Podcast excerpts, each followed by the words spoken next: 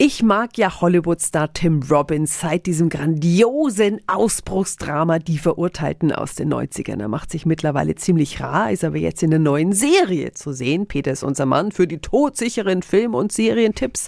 Erzähl, worum geht's in Silo? Nach einer nicht näher bekannten Apokalypse vor langer Zeit leben nur noch 10.000 Menschen auf der Welt in einem unterirdischen Silo mit über 140 Stockwerken. Ganz oben die Elite, ganz unten der Bodensatz der Gesellschaft. Ein Leben außerhalb des Silos ist nicht möglich. Wir wissen nicht, warum wir hier sind.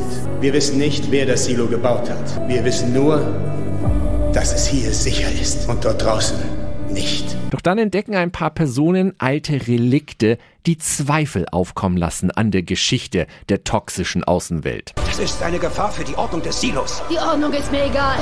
Wie wäre es, die Wahrheit rauszufinden? Silo ist eine zehnteilige Serie ab morgen auf Apple TV Plus, die einen vom ersten Moment an in den Bann zieht, mit einer grandiosen Mad Max-artigen Ausstattung dieses Turms unter der Erde, mit tollen Figuren, angeführt von Dune, der Wüstenplanet-Star Rebecca Ferguson, als taffe Maschinistin, die dem Geheimnis auf der Spur ist, und mit einem fiesen Cliffhanger am Ende, der unendliche Fortsetzungsmöglichkeiten eröffnet. Science-Fiction-Dystopie vom Allerfeinsten.